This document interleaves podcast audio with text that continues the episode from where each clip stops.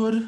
José das Candeias Salles, doutorado em 2002 no ramo de História, especialidade de História Antiga, Egiptologia pela Universidade Aberta, é professor associado com agregação do Departamento de Ciências Sociais e de Gestão da Universidade Aberta desde 2013, exercendo funções de membro do Senado da mesma universidade desde 2018.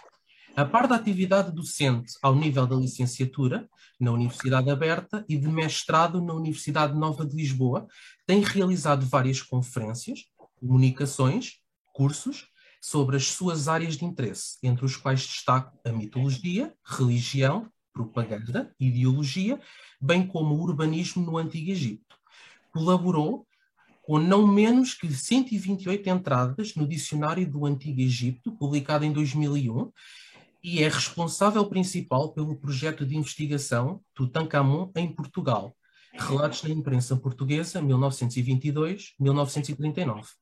No nosso À Conversa de hoje, o Dr. Candeias Salles leva-nos a fixar a nossa atenção nas práticas curativas do Antigo Egito. Sim, senhora. Muito, muito obrigado por esta apresentação, Nuno. Estas coisas têm sempre, por vezes, dados que estão muito temporalizados, uh, muito datados. Não é, não é o mais importante, mas neste momento já não sou professor associado, já sou professor catedrático, mas, portanto, é apenas um pormenor a nível, a nível da carreira. Um, Deixem-me dizer-vos que é com muito, com muito agrado que participo nesta, nesta conversa, nesta sessão. Uh, não é a primeira vez que estou, que estou convosco, mas uh, é a primeira vez que vou falar sobre a minha área científica de estudo, sobre aquilo que são no, as minhas preocupações em termos, em termos académicos. E uh, foi com muito agrado, neste caso através do, do vosso colega do, do, João Viegas, que aceitei, aceitei o convite para falar sobre as práticas curativas no, no Egito Antigo.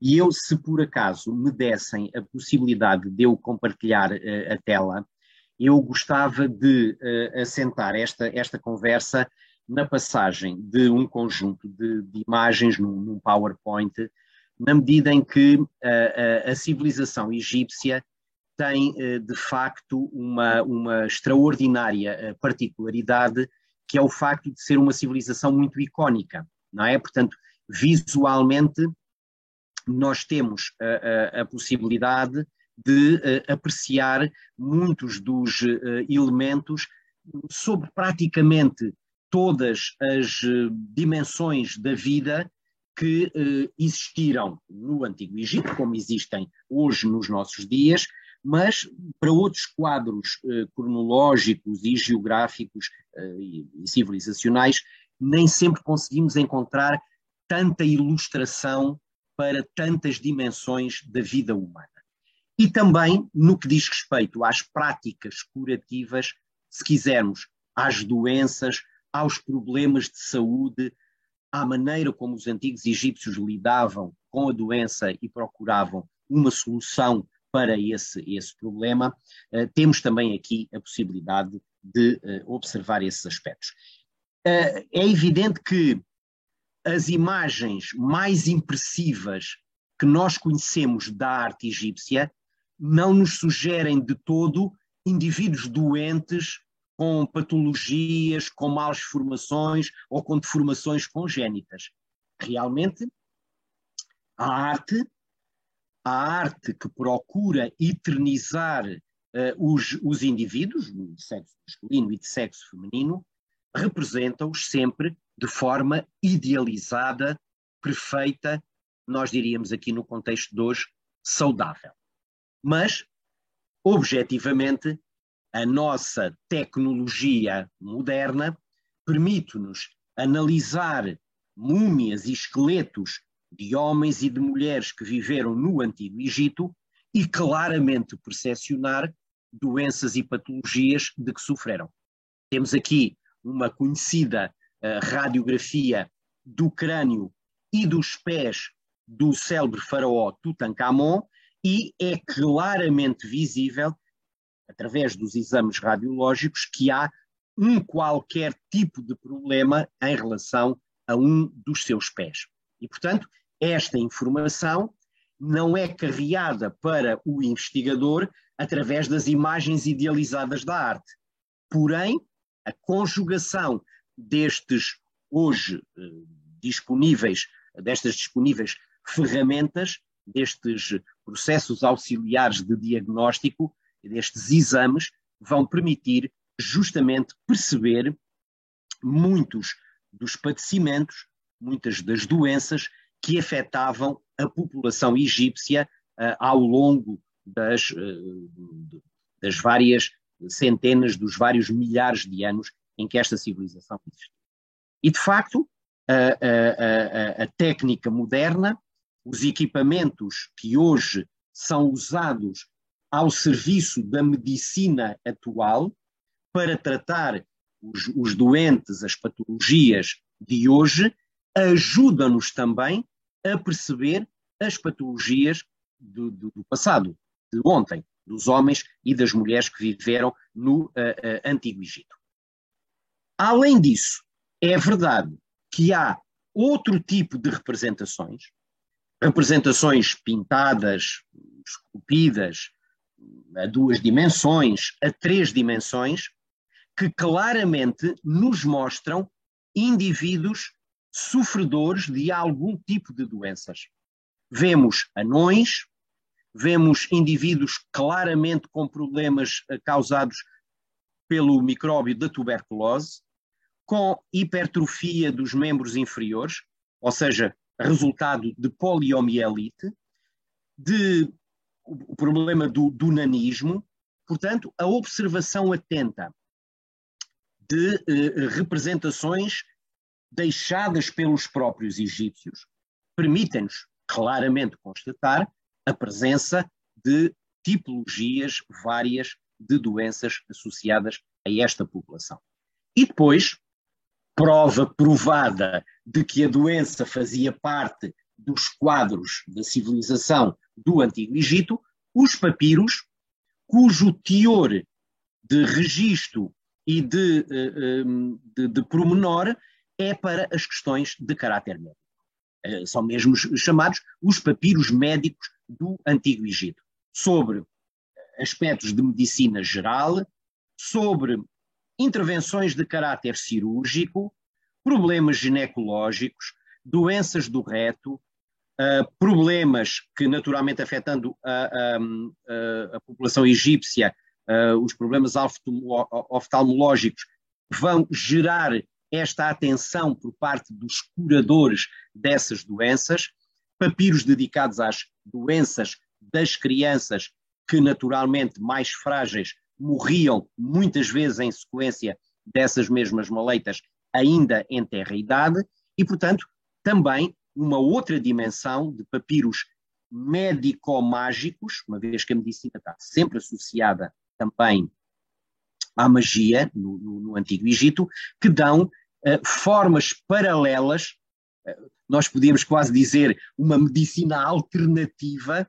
para lidar com os problemas de saúde dos antigos egípcios. E, portanto, estes, estes papiros chegaram até nós, uh, nem sempre são de fácil percepção quando uh, usam uh, terminologia para partes do corpo humano que nós não conseguimos perceber a que é que se referem, porém, dão-nos uma clara noção da profundidade do domínio do próprio problema da saúde, de acordo com os quadros mentais, os quadros em que se desenvolveu a própria civilização egípcia. Então, de uma forma eh, naturalmente sucinta eh, e objetiva, nós podíamos dizer a moderna análise de múmias e esqueletos, que hum, nos permite, com eh, as ferramentas tecnológicas hoje disponíveis, a observação atenta de inúmeras representações artísticas onde aparecem representados indivíduos que apresentam qualquer tipo de deformidade ou de problema uh, de, de saúde. E os papiros específicos de caráter médico, todos estes elementos permitem-nos estudar e determinar as principais doenças dos antigos egípcios e, no fundo, dividi-las numa forma muito básica, mas muito eficaz para percepcionarmos esta realidade. De um lado, as doenças adquiridas, aquelas que resultam da natural relação do homem com o meio envolvente e as doenças congénitas.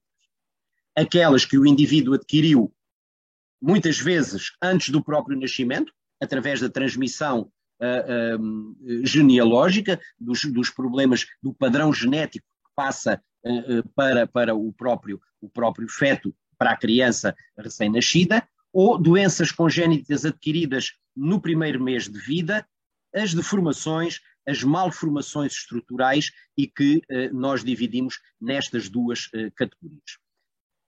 Que doenças adquiridas porque sendo este, sendo este quadro muito básico útil para categorizar a saúde de qualquer população em qualquer época histórica, o que é adquirido através de problemas de comportamento e de relação com o meio envolvente e aquilo que é congénito, que o indivíduo carrega em si e dificilmente pode lutar contra esses problemas, uh, como é que esta divisão opera no seio do Antigo Egito. Porque uma doença adquirida num país com muita água, com uma economia hidráulica, com muitas horas de sol, com muita poeira no ar, não são as mesmas doenças adquiridas do indivíduo que vive nas estepes gélidas, com outros problemas causados por esse meio envolvente, mas que são naturalmente distintos de acordo com os quadros geográficos eh, de cada, de cada uma das civilizações.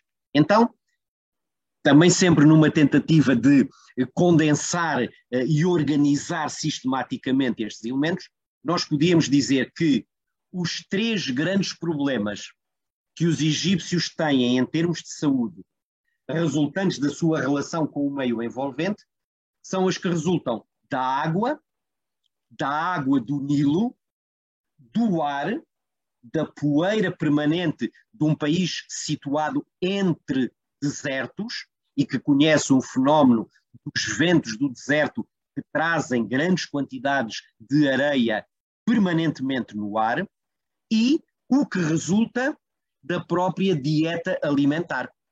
Diz-me o que comes, dir-te-ei que doenças tens, não é? Diz-me aquilo que é a tua alimentação, que eu dir-te-ei o quadro das doenças de que sofres, porque há uma relação direta entre estes, uh, estes elementos.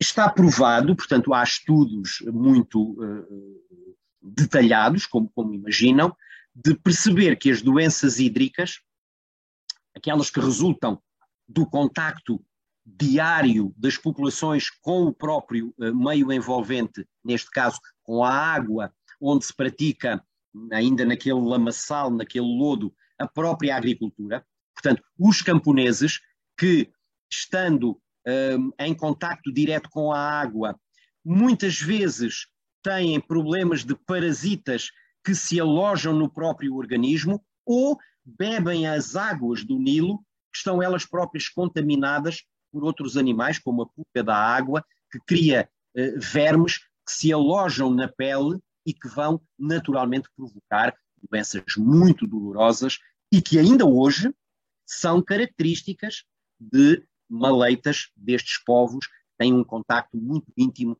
muito próximo com, com, com a água.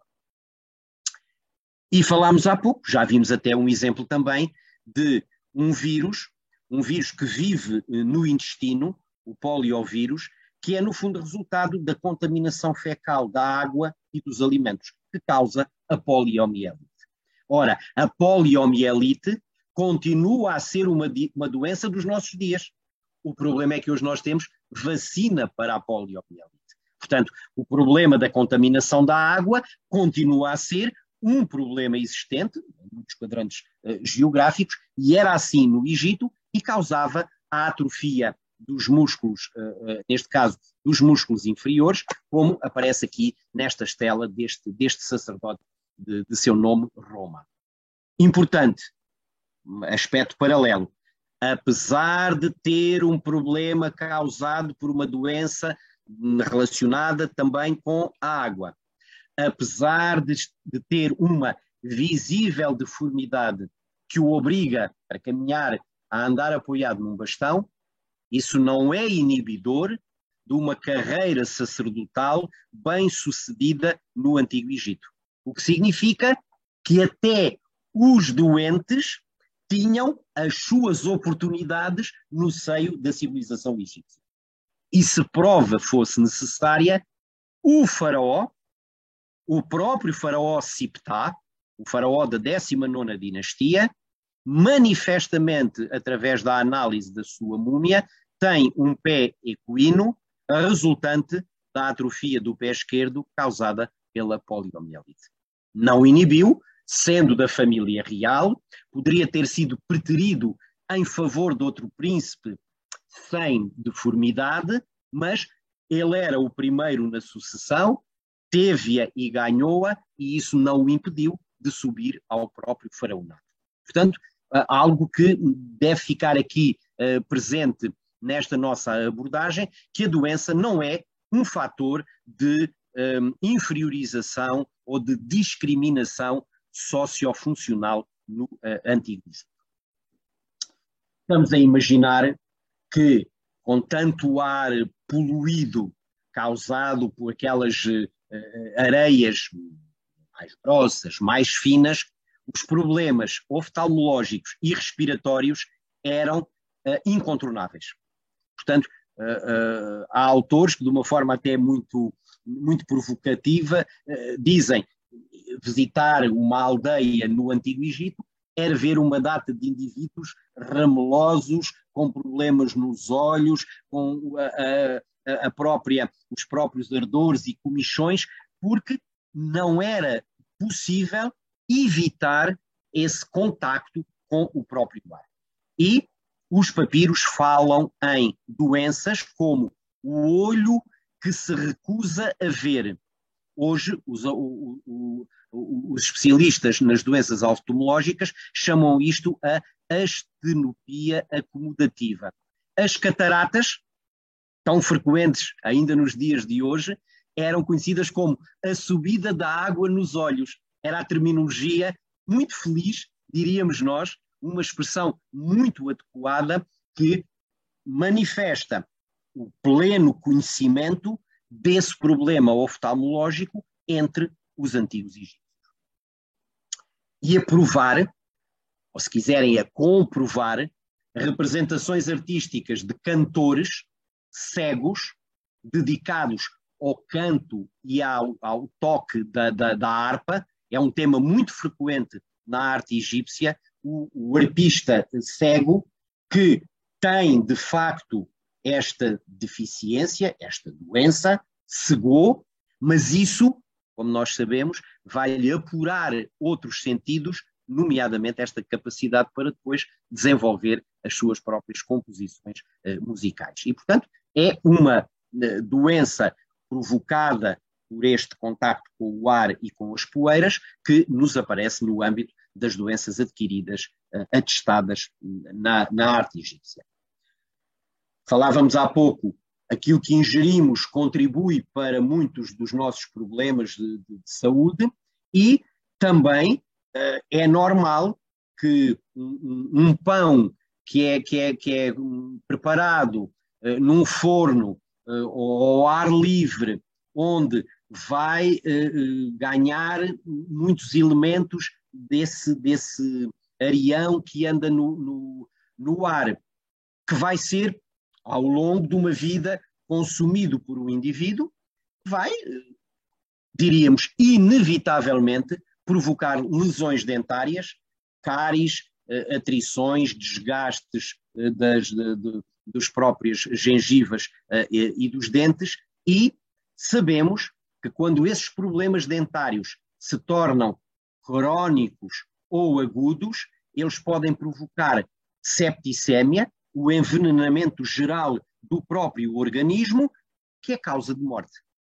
E tudo leva a crer, já sabemos que estamos sempre no campo muitas vezes das teorias e das hipóteses, que o faraó Amenhotep III, que mais referencialmente é o pai de Akhenaton, o Akhenaton é mais conhecido do que o Amenhotep III, terá morrido justamente devido a problemas de, de dentes, de lesões eh, dentárias. resultantes, mesmo no seio da, da, das mais altas camadas sociais, deste contacto que os alimentos com as impurezas, com o efeito abrasivo que provocaram. E o próprio Ramsés II também, muito provavelmente, terá morrido já numa idade avançada, com 92 anos, em resultado de problemas dentários. Vemos aqui alguns problemas dentários atestados em esqueletos do, do, do, antigo egípcio, do, do, antigo Egito. Estes egípcios uh, manifestamente ehm, tiveram estes problemas durante a sua vida e, no caso do Ramsés, poderá ter sido mesmo a causa da própria, da própria morte. Não, não, não deixar de referir que no campo da dieta alimentar, a obesidade provocada por dietas mais ricas em gordura aparece muito associada às pessoas das camadas sociais mais elevadas. Se nós quisermos, os altos funcionários, os escribas reais, os cortesãos, os membros da família real, tendo um status socioeconómico melhor do que os restantes elementos da sociedade, bem como também os, os sacerdotes, podiam aceder a uma dieta um pouco mais enriquecida em gordura, o que lhes vai provocar uma maior concentração de tecido adiposo, que eles orgulhosamente ostentam nas suas estátuas, não como sinal de doença, mas como sinal de status económico. Quer dizer, eu estou tão bem na existência, eu estou tão bem na vida, que tenho posses para ter esta gordura, esta massa adiposa pendente. E, portanto, através de um ato de orgulho socio-administrativo, nós podemos estar a vislumbrar problemas do foro uh, medicinal causados por ingestão de gordura e uma obesidade que naturalmente traz associada também outro tipo de complicações cardiovasculares, eh, de peso, problemas ósseos, eh, etc. Quando abandonamos este quadro do, das doenças adquiridas e nos fixamos nas congénitas, há três uh, uh, elementos muito, um, muito um, significativos e muito visíveis na, na, nas representações uh, artísticas que nos chegaram. A questão dos anões, o nanismo acodromplásico, a tuberculose vertebral e a artrite. Bom, esta questão do nanismo é diferente de raquitismo. E o raquitismo não podia existir no Antigo Egito. Aliás, praticamente ele não existe na própria atualidade, porque a enorme exposição solar, devido à enorme quantidade de horas de sol por ano, é um provedor natural de vitamina D. E, portanto, mesmo que o indivíduo não a, a, a ingira de uma maneira artificial, naturalmente ele tem todos os elementos que uh, o meio ambiente lhe fornece para ter um bom crescimento ósseo, ter umas, uns ossos fortes, cartilagens resistentes. Porém, aquilo que nós verificamos são imensas representações de anões. Os egípcios usavam vários termos para chamar os anões, os Deneg, os Ewa ou Nemu, depende da, da, das épocas, que são resultado de distúrbios associados à idade avançada dos pais destes indivíduos. Produzidos, portanto, gerados em idade avançada pelos pais, temos membros do sexo, do sexo masculino, eles uh, uh, revelam uh, perturbações genéticas no fator de crescimento e por isso há efetivamente muitas representações de anões de caráter acondroplásico. Não por falta de vitamina D, mas devido a problemas genéticos. E eles aparecem, eu diria assim, em todas as épocas históricas. Portanto, significa também práticas de reprodução sexual existentes na sociedade egípcia, que muitas vezes se percebem na lógica de o indivíduo que, ao longo da vida, tem mais do que uma esposa, normalmente as esposas mais novas do que os próprios maridos, eles em idade avançada, podem ainda produzir descendência, mas essa descendência vem marcada com uma deformidade genética e daí o nanismo. Temos aqui vários exemplos. Este é o anão Seneb, um homem importantíssimo na corte, na quarta dinastia. É ele que trata dos, das vestes do próprio faraó, dos paramentos reais, apesar de ser um anão. Quer dizer, a sua deformidade orgânica, genética, não é inibidora do seu próprio percurso em termos administrativos até se tornar um dos indivíduos mais importantes da sociedade egípcia que pode tocar e mexer nas vestes com que se veste o homem-deus, que é o próprio faraó. E, portanto, continuamos a, a, desenvolver esta ideia paralela de que a doença, que os problemas causados pelas várias patologias, não é inibidora de qualquer forma de discriminação social existente entre os egípcios. Voltamos a ter um anão, aqui da quinta dinastia, o senhor Renum Hotep, que é o superintendente do guarda-roupa dos sacerdotes funerários. Quer dizer, são cargos administrativos de grande recorte na maneira de viver e de pensar dos antigos egípcios, porque só os sacerdotes funerários podem praticar os ritos que garantem a vida eterna. As vestes desses indivíduos têm que estar meticulosamente purificadas. E há quem superentenda a essas mesmas tarefas como um cargo de enorme responsabilidade cósmica, ética, existencial, que é, neste caso, um anão. Outro anão, já na fase final, na última dinastia da história egípcia, já no quarto século uh, antes de Cristo, que nos aparece num sarcófago representado exatamente com as características cabeça maior, membros inferiores e membros superiores uh, reduzidos e, portanto, com a tipologia específica e típica dos, uh, dos anões.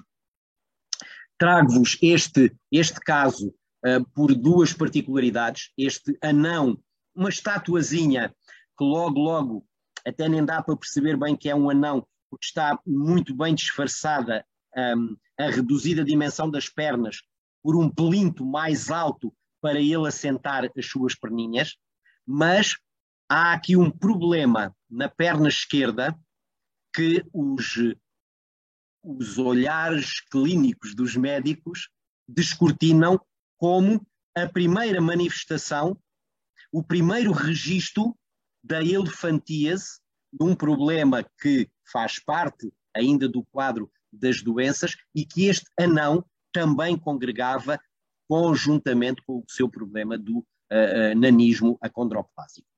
E dá-se a particularidade também interessante, e é o segundo motivo por que trago esta, esta imagem, de ser o único anão cuja existência é suportada por evidências biológicas, chegou-nos o esqueleto, por evidências artísticas, chegou-nos a estátua, e por evidências escritas, porque há registro da sua própria existência no Egito Antigo, no período da, um, da, da inicial do Império, do Império uh, Antigo.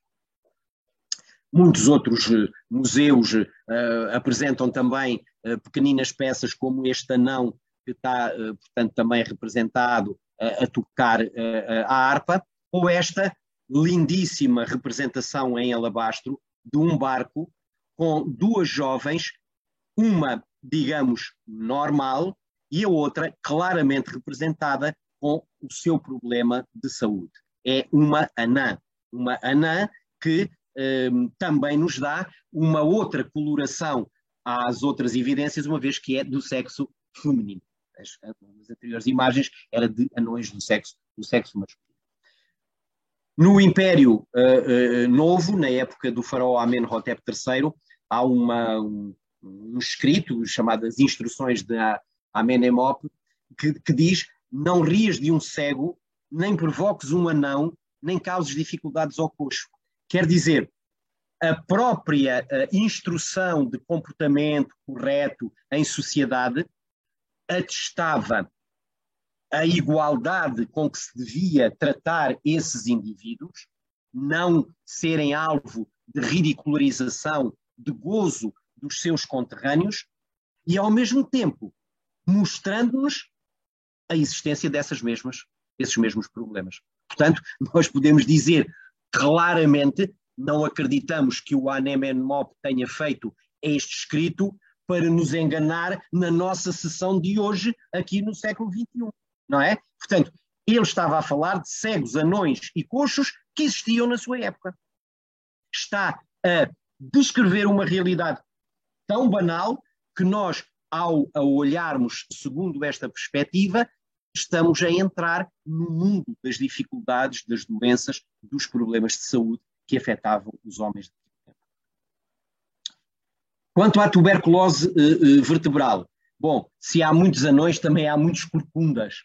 Quer dizer, a arte egípcia não nos escondeu esses elementos, atestando que havia um problema de bacilo de Koch, ou doença de Pote, que afetava muitos dos indivíduos que, numa doença infectocontagiosa, e nós hoje vivemos uma época particular que nos permite perceber a velocidade de contágio, bom, podemos então imaginar que, sem grandes conhecimentos da transmissibilidade das próprias doenças, problemas de pulmões e de ossos acabavam por ser corriqueiros, uma vez que havia esta, uh, uh, este bacilo que passava de humano para humano. E no estudo histórico da própria doença, tudo leva a, a, a crer que a Mycobacterium tuberculosis evoluiu a partir de uma doença animal. Quer dizer, a tuberculose é do Neolítico. A tuberculose deriva da domesticação dos animais, da passagem e da infecção de doenças animais para hospedeiros humanos, que depois a transmitem entre si. E, portanto, lá temos representações. Bom, podíamos dizer, bem, o artista, coitado, não soube trabalhar aqui este pedaço de madeira e deixou o indivíduo com uma corcunda. Bom, se assim for, então este também, numa, no seu baixo relevo, voltou a acentuar não uma dificuldade técnica de execução, mas a tentativa de demonstrar um problema existente de tuberculose naquela época. E volta a aparecer o mesmo motivo, a deformação do peito e das costas, numa outra representação pintada, já não é num baixo relevo, um jardineiro, um arpista também com este, com este problema, e, para comprovar a comprovação uh, uh, ilustrada, uma múmia de um sacerdote que claramente manifesta na parte óssea todas estas deformações provocadas pela tuberculose vertebral. E, portanto, mais uma das doenças, neste caso, que uh, a realidade uh, egípcia nos coloca no campo das patologias congénitas. A artrite. Um, portanto, quer os problemas de poliomielite e necrose óssea, mas sobretudo um tipo que é muito, muito frequente na arte egípcia, que é a curva da articulação do joelho fica voltada para trás. Portanto, isto devia provocar enormes dificuldades na locomoção dos, dos indivíduos, uh, deve estar relacionado com uma, uma má estrutura óssea, fraturas uh, nas articulações, nos ossos, fraqueza muscular, devido à, à poliomielite no joelho. E realmente esta perna, esta perna esquerda ou esta perna direita apresentam este problema do o, o chamado geno recurvatum. E este senhor também apresenta uma uh, deficiência, uma deformidade na perna esquerda que o obriga a andar apoiado num, num bastão e, portanto, mais elementos, mais uh, aspectos que nos chamam a atenção para este tipo de, de doenças de eh, transmissão também a nível, a nível genético. Só para ficarmos com o quadro completo, doenças adquiridas e doenças congénitas acabam depois por não abranger todo o tipo de doenças que podem aparecer. Não tanto, se calhar, doenças, mas acidentes, hum, fraturas muito habituais para mais numa civilização que se dedicava a trabalhar a pedra, não é? Nós estamos a imaginar que para se construírem as 110 ou 112 pirâmides que estão repertoriadas como tendo sido construídas no Antigo Egito, não estamos a imaginar que foram todas construídas durante aquele largo período em que essa edificação existiu, sem haver qualquer acidente de trabalho, qualquer fratura óssea, porque é impossível que isso tenha acontecido. Não é? E, portanto, as próprias, os próprios esqueletos, eu ia dizer as múmias, mas aqui é mais os esqueletos que chegaram até nós, dos trabalhadores, mostram fraturas que derivam de acidentes de trabalho. Portanto, eh, problemas que eh, naturalmente surgem no eh, desenvolvimento das atividades do dia a dia. Temos aqui uma, um problema de uma luxação num braço, uma lasca que entrou no olho do trabalhador ou um pé que foi esmagado por um maço que caiu de uma altura considerável. E, portanto, é preciso alguém resolver estes problemas. Os acidentes de trabalho são tratados na medicina do trabalho. E, portanto, temos os médicos especialistas para também ajudarem os trabalhadores que, tendo estes acidentes, precisam de alguém que deles, deles cuide. É evidente que quando os estrangeiros chegam ao Egito, e Heródoto é um estrangeiro no Egito, já numa época mais avançada, ele vai ficar muito surpreendido e dá-nos uma uh, definição exagerada, mas importante. Ele diz que a medicina estava dividida em especialidades no, no Egito. Cada médico cuida de uma doença e de uma só. Ou seja, há especialização médica. O país está cheio de médicos, especialistas dos olhos, da cabeça, dos dentes, do estômago ou ainda de doenças de origem desconhecida. Portanto, estamos perante uma sociedade, sociedade egípcia, que ao longo dos seus milénios de existência foi desenvolvendo, a par da medicina geral, áreas de especialização, tal a sua importância para os doentes e, naturalmente, no desenvolvimento de quem deles uh, uh, cuidasse. Conhecemos o mais antigo médico egípcio, que é provavelmente o primeiro médico da história. Não quer dizer que antes dele outros não se dedicassem a curar os problemas de outros, mas este tem oficialmente o cargo e a profissão de médico. O senhor é Siré, que viveu ali mais ou menos por volta de 2800 antes de Cristo. E, portanto, é um especialista, um sunu, aqueles que tratam daqueles que sofrem. E, portanto, um médico uh, uh, egípcio. E que, nos seus títulos, era chefe dos dentistas e médicos. Portanto, no fundo, no fundo, ele estava na ordem dos médicos, mas a especialidade dele era dentista, não é? Mas era responsável por esse grupo social que, se ele se chama chefe dos dentistas e médicos, ele é o primeiro, mas não é o único há muitos mais, não, não sabemos agora quantos eram, mas sabemos que existiam mais para além dele muito cedo na história egípcia. E depois temos, na quinta dinastia, o senhor uh, Nianre Dual, que é o mais antigo oftalmologista da história.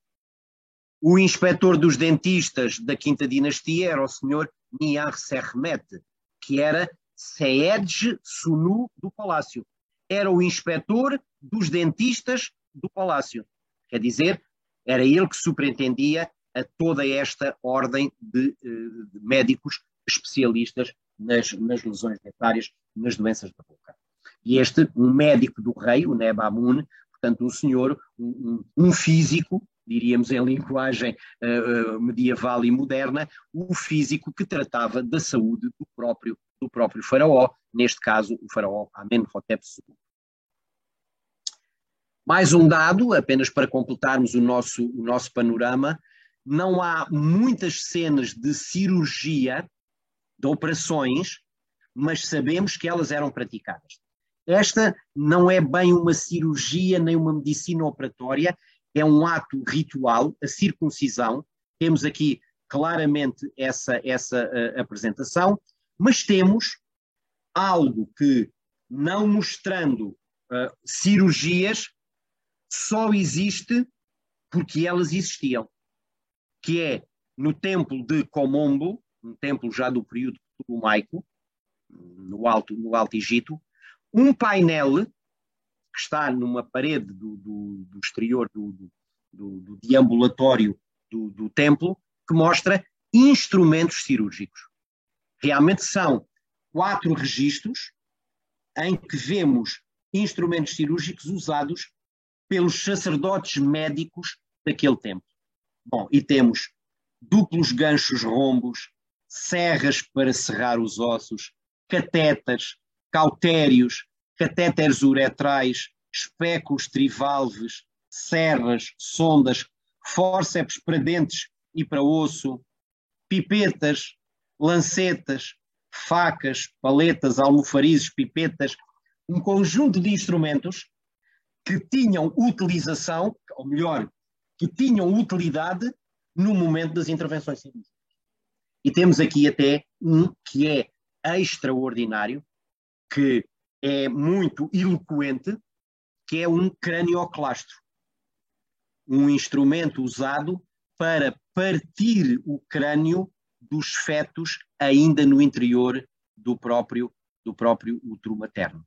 Quer dizer muitas grávidas tinham que ser libertas dos seus, dos seus bebés através de intervenções do exterior, sendo que para que isso acontecesse era preciso, para retirar o feto e para deixar ainda a mulher relativamente saudável, até com a perspectiva de poder ainda ter mais filhos, era, era preciso quebrar o próprio crânio, sobretudo quando já estávamos numa fase muito avançada da própria, da própria gravidez.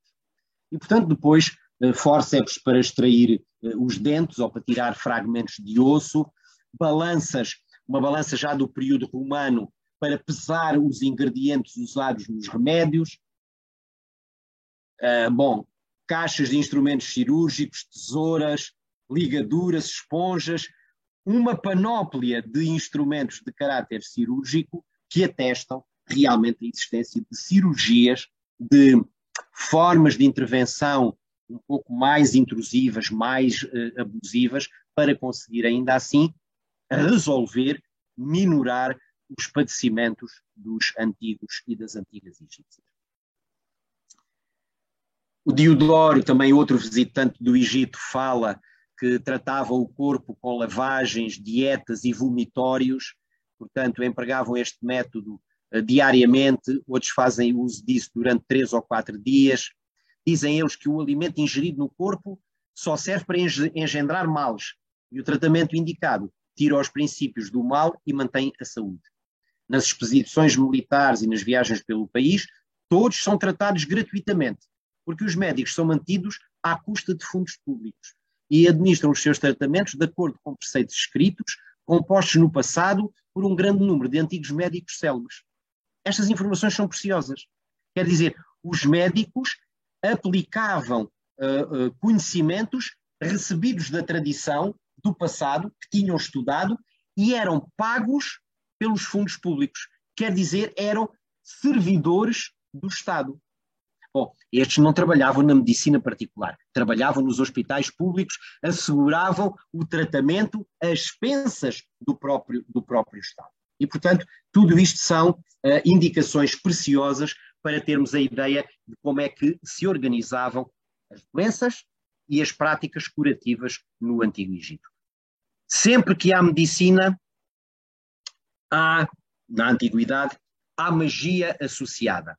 Ou melhor, sempre que há processos de intervenção médica cientificamente conduzidas, paralelamente persistem formas de piedade e de devoção que cada um também ajuda a canalizar para os tratamentos. E muitas vezes os médicos, hoje, num hospital, quando há um familiar que está, a senhora tem, tem, tem crença, a senhora acredita, o meu amigo tem fé, então, olhe, ore, porque mal não vai fazer. E no Antigo Egito, realmente, pedir a ajuda dos deuses era magicamente uma possibilidade de ajudar à cura. Então, as estelas aparecem com orelhas que é para as preces serem ouvidas em prol da cura dos males. Quer dizer, o médico faz lá o trabalho dele, com o saber que recolheu nos, nos seus estudos e usando os instrumentos que estão ao seu serviço. Mas umas orações nunca fizeram mal e podem, através da convocação das forças benfazejas divinas, trazer ajuda e melhora para o próprio indivíduo. Estamos a falar do Egito Antigo, mas pelo canto do olho estamos a observar formas que ainda hoje existem nas nossas sociedades, em que, quando já desesperados, os indivíduos recorrem a todas as formas de medicina alternativa e de alternativas à própria medicina. Não é? E, portanto, podemos dizer que os egípcios foram o primeiro povo, foram os mais antigos a praticarem, mas que esta prática ainda não está eh, devidamente erradicada. Temos estes testemunhos, estas estátuas com representações do Horus a agarrar animais selvagens, tudo coisas de domínio do, dos males. Deitava-se água sobre estas estátuas, recolhia-se a água e dava-se a beber aos doentes. Porque esta água mágica, esta água impregnada da ajuda destas divindades curadoras e destes textos que afugentavam os gênios da doença, iriam ajudar o próprio doente nas suas convalescenças e nas suas recuperações das doenças. E, portanto, também se usava como ajuda suplementar. E os amuletos, uma quantidade enorme de amuletos que chegaram para a ajuda dos mortos, muitos destes amuletos estavam nas múmias, mas também para a ajuda dos vivos e, sobretudo, da ajuda dos vivos que mais precisam, que são os doentes, são os que estão mais fragilizados e que com estes amuletos procuram uh, convocar as forças protetoras e benfazejas dos seres divinos, dos seres sobrenaturais, cuja área de intervenção é sobre a doença e assim vão proteger também os próprios doentes. Quando falamos em magia, falamos na boa, mas também falamos na má, na magia negra. Esta é ao contrário. Aí é, então agora vou-te provocar uma doença, vou-te provocar um mal, vou-te provocar um sofrimento através de meios mágicos. E, portanto, espeto ali nas partes do corpo e lá está o indivíduo as forças malignas a serem agora convocadas e aquela dor de estômago, aquela dor nos olhos, aquela dor no peito, não é resultado de uma doença física, mas desta magia que vai provocar estes padecimentos no próprio, no próprio indivíduo. Para curar tudo o que a natureza der, o homem aproveita, porque aí cada homem é um médico. E então temos os fármacos de origem vegetal. Ainda hoje, o que nós usamos na medicina são plantas, árvores e frutos, sementes sintetizadas, que naturalmente são um bocadinho mais eficazes, não demoram tanto tempo a fazer efeito, porque o indivíduo, quando lhe dói a cabeça, não está disponível para estar três dias a tratá-la, não é? Quer logo, daí a duas horas, ter o problema resolvido. Mas as flores de lótus para tratar o fígado, para as obstruções no lado direito do ventre, os rizomas do lótus uh, azul e do lótus branco, do lótus rosa, as sementes da papoila, usada como sedativo, uh, claro, a papoila, a planta do ópio, pois ajudava a um estado mais ou menos sedado, acalmava o choro das crianças, pudera, não é? A, a mandrágora, usada com a mesma finalidade, mas também contra as picadas de, de insetos. Bom, plantas, árvores e frutos muito perto daquilo que ainda hoje nós chamamos a farmacopeia, não é? Os aspectos em que a natureza dá essas mesmas soluções. E a origem mineral. Nós temos o sal, o natrão, o gesso, a galena, os sais de chumbo, tudo elementos que, conhecidos nas suas propriedades, por uso ao longo do tempo, pela repetição da sua utilização, acabam por ser usados pelas propriedades curativas que, que, que, que têm, não é? E, portanto, hum, toda a gente sabe que o, o, mel ajuda a cicatrizar, não é? Mas este, toda a gente sabe, é um saber feito de experiência, da utilização daquilo que a natureza dá e que, ao ser usado pelos médicos e pelos egípcios normais, era usado como uh, substâncias uh, curativas. Vegetais, minerais e, naturalmente, uh, de origem animal. Falávamos há pouco do mel, o leite, excrementos, sangue, urina, um, restos da placenta, o fígado. Bom, de acordo com determinados padecimentos, assim eram usados estes fármacos.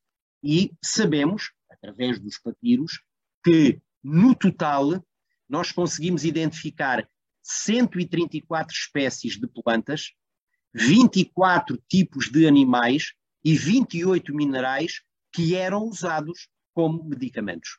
E conhecemos o nome de 700, 700 remédios, 700 mesinhas, que, se colocados todos numa boa sala, dariam uma bela farmácia para tratar de todos os males conhecidos, mas ainda mais extraordinário. Também havia receitas com ingredientes desconhecidos para as doenças desconhecidas. E, portanto, havia para todos os males. Pode-se dizer que, tal como hoje nós usamos a expressão, quando vamos à farmácia, há de tudo como na farmácia, na farmácia egípcia havia de tudo para todas as doenças. E por fim, para também não esquecermos problemas que também afetavam os antigos egípcios, as doenças do foro mental, que são realmente hoje muito típicas da sociedade, sobretudo da sociedade ocidental, urbano-depressiva, sempre em stress, sempre a correr, mas que no Antigo Egito também tinham pessoas que padeciam desses problemas e que deviam segundo as descrições, contactar com as divindades durante o sono.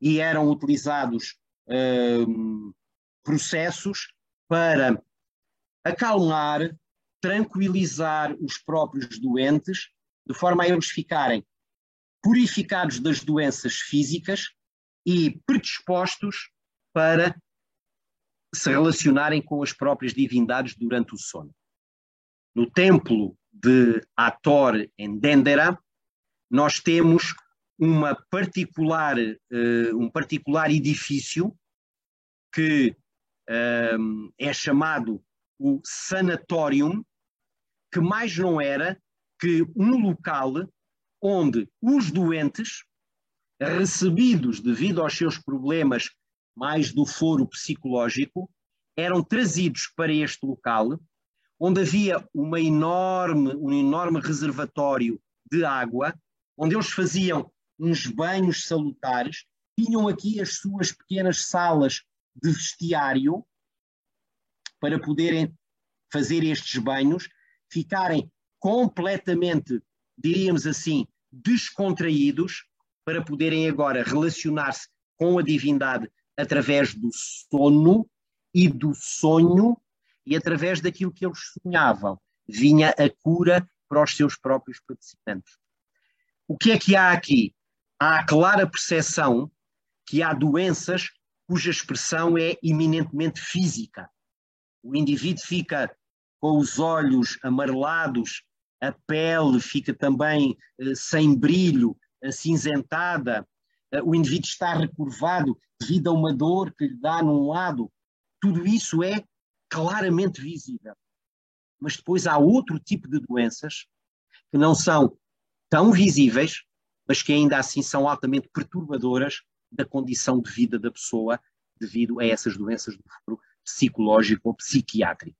E, portanto, há também testemunhos já de uma atenção para essa outra dimensão, que não é de estranhar no âmbito da sociedade egípcia, que acredita firmemente em forças sobrenaturais, na ação delas sobre os humanos e na possibilidade dos humanos se relacionarem com essas forças sobrenaturais. E, portanto, este tipo, esta tipologia de doenças aparece-nos também neste testemunho um, arquitetónico uh, presente na própria, num, num, templo, num templo divino. Portanto, dizendo que é impossível nós uh, trabalharmos esta realidade em pouco tempo, não é? Mas trazer aqui uma dimensão tão importante da vida como é a doença, qualquer um de nós, ao longo da sua existência, deparar-se-á sempre, inevitavelmente, com um problema de saúde, ou em terra idade, ao longo de toda a vida, ou aqueles que chegam a uma idade mais avançada na parte final da sua vida, esta dimensão é também ela muito vivida, muito sentida no Antigo Egito, e, portanto, saber as doenças, saber as suas causas e encontrar testemunhos das práticas curativas no Egito Antigo é um exercício muito frutífero, porque estamos a falar sobre os homens do passado, mas ao mesmo tempo também estamos a falar sobre nós próprios e sobre aquilo que é transversal e unificador, que é a condição humana.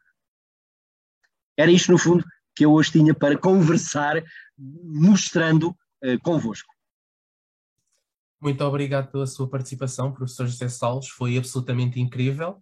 Infelizmente, nós já não temos tempo nenhum para perguntas, porque uh, pronto, foi basicamente uma hora, foi incrível.